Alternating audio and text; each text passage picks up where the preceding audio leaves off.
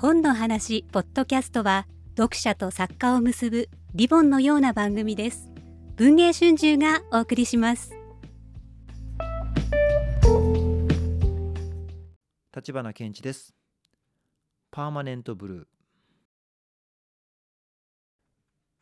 どこまでもまっすぐ続く道が海と山を二分している。大きくそびえる山の麓にはうっそうと茂った森が海風を受けて巨大な生き物のようにうごめいている。あそこに何かあるな。鉄平に言われて指さされた先を見ると辺りの風景に溶け込んでいて注意深く見ないと見過ごしてしまいそうな古びた家が森の中にポツンと立っている。家かな？こんな場所に人が住んでんのか？ちょっと行ってみるか。道路を渡り舗装された道路から未舗装の道へ。その家までは一応砂利が敷き詰められていて訪問者を受け入れる気遣いを感じることができた。太陽の光が遮られた森の中は驚くほど涼しい。先ほどまで聞こえていた波の音は全く聞こえなくなり二人が砂利道を踏みしめる音だけが森の中に響き渡っていた。家の玄関だろうか。扉は開け放たれており内側にかかっている薄いレースのカーテンが風に揺れている。入り口の上には看板のようなものが見えた。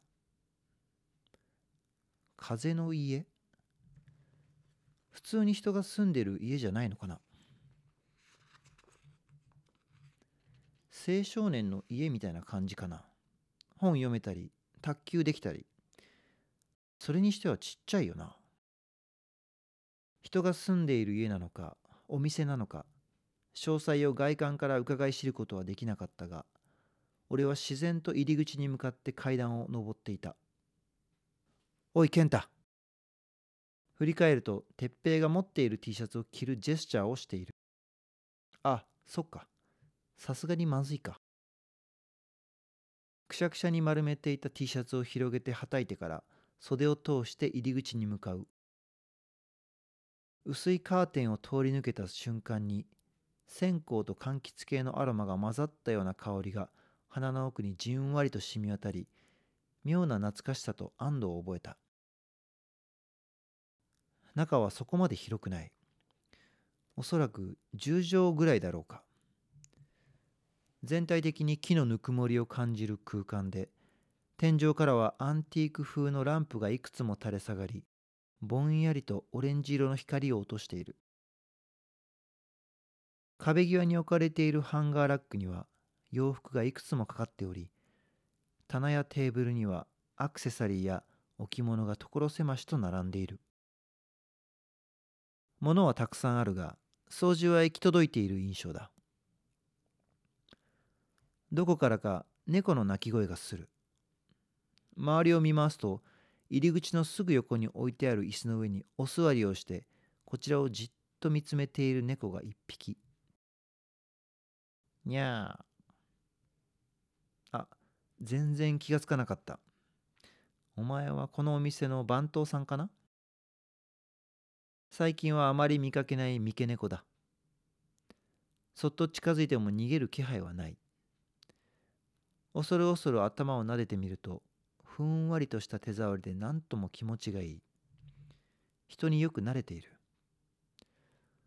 俺の後に続いて中に入ってきた鉄平は大工だからか建物の構造が気になるようだ。しきりに中を見回している。テテちゃんお客さん？奥から女性の声がして俺はとっさに猫から手を離した。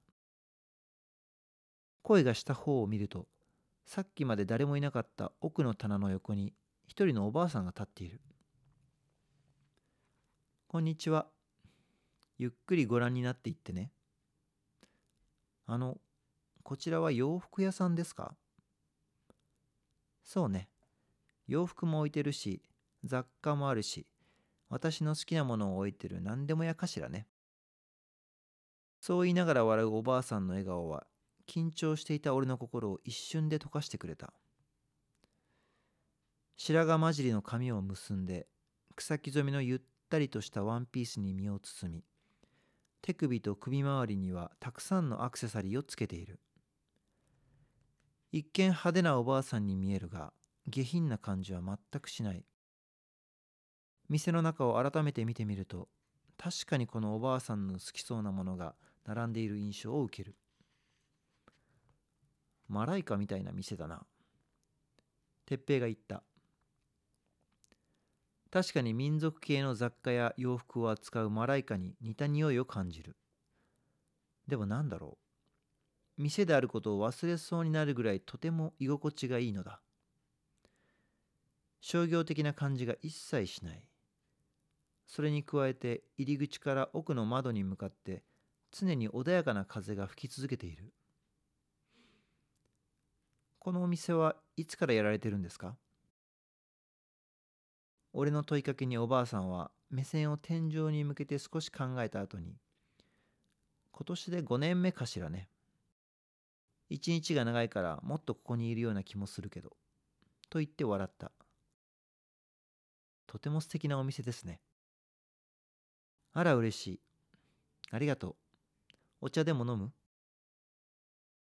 そんなつもりではなかったが断る理由もないのでいただくことにした。